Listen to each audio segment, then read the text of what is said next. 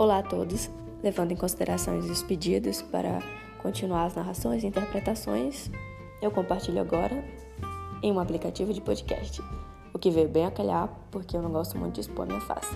Então, é isso, a mesma ideia, o mesmo projeto em uma nova plataforma. Sejam bem-vindos e abreciem.